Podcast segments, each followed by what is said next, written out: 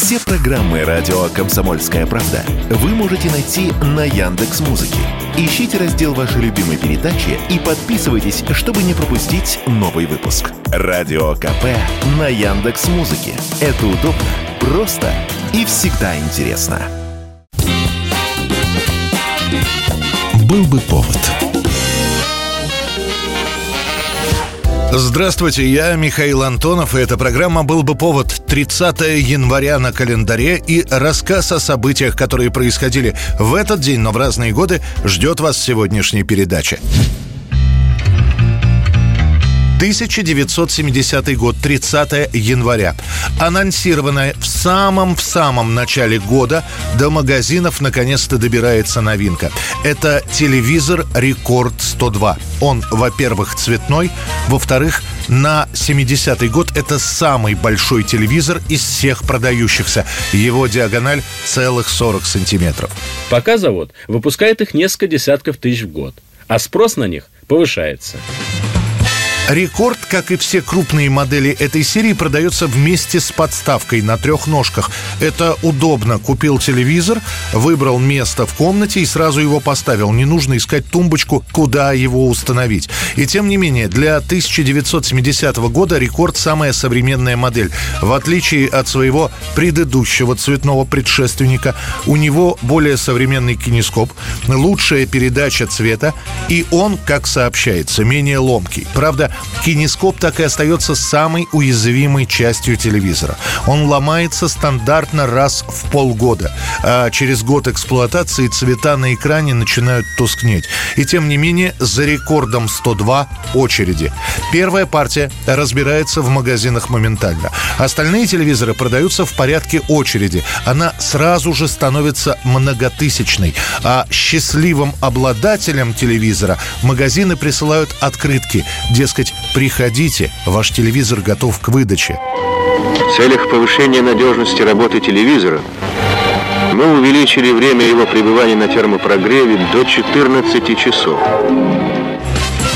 Рекорд 102 к 70 году – это самая дорогая электроника в СССР. Чтобы его купить, нужно заплатить практически полугодовую зарплату – 550 рублей. 1987 год, 30 января. На экранах режиссерский дебют актера Николая Бурляева, который уже прославился ролями в совсем юном возрасте в Ивановом детстве и уже в довольно взрослые годы в военно-полевом романе. И вот теперь Николай Бурляев представляет фильм, где он и режиссер, и соавтор сценария, и сам снялся в главной роли. 39-летний Бурляев играет 26-летнего поэта Михаила Юрьевича Лермонтова. Как я любил, когда наведывался в Тарханы дед Дмитрий, бабушкин брат, генерал, герой французской компании. Это будет уже вторая экранизация жизни Михаила Лермонтова. Первая появилась еще в 1943 году. Однако фильм, который снимается в 86-м, выходит на экраны в 87-м, в самом начале перестройки, принимается слабо. Его прокатывают широким экраном, но большого количества зрителей собрать этой картине не получается. Да, еще существует Советский Союз, а Лермонтов обязателен к изучению изучению в школьной программе, но само кино как будто выпадает из ритма жизни и времени. Неспешное киноразмышление в 1987 году встречает такой же прием, как лента Сергея Герасимова «Лев Толстой», где, кстати, Герасимов также исполнял главную роль. Вроде бы и все снято основательно. И костюмы, и грим, и артисты. И все это сделано очень качественно, а показы идут в полупустых залах залах или со школьниками, которых целым классом под надзором учительницы приведут на это кино. Скинь бешмет свой, друг Мартыш. Распаяшься, сбрось кинжалы. Сегодня ты похож на двух свирепых горцев. Еще раз прошу оставить мои кинжалы в покое. Фильм Лермонтов так и не получит никаких наград, и именно после него становится понятно, что кино об исторических личностях, которых все знают по школе, в общем, снимать пока не актуально. Именно в ближайший год народ будет ходить на другие фильмы «Город Зеро», «Маленькая Вера», «Асса», «Игла». 1998 год, 30 января. Спустя несколько лет работы, анализов, экспертиз, исследований, наконец-то официально выносится вердикт по найденным в Екатеринбурге человеческим останкам. Ученые сообщают, они абсолютно точно принадлежат членам царской семьи, расстрелянным в 1918 году. Долгие годы мы замалчивали это чудовищное преступление.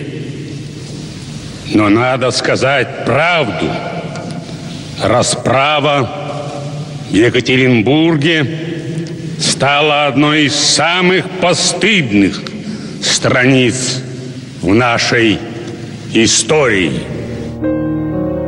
Останки сравниваются с генетическим профилем из крови, изъятой с рубашки Николая II.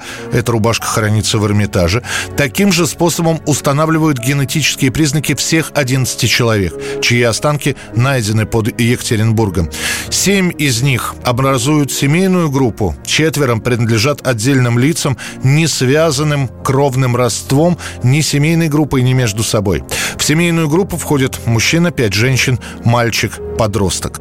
11 июля 1991 года состоялась первая официальная экспедиция к месту предполагаемого захоронения останков царской семьи.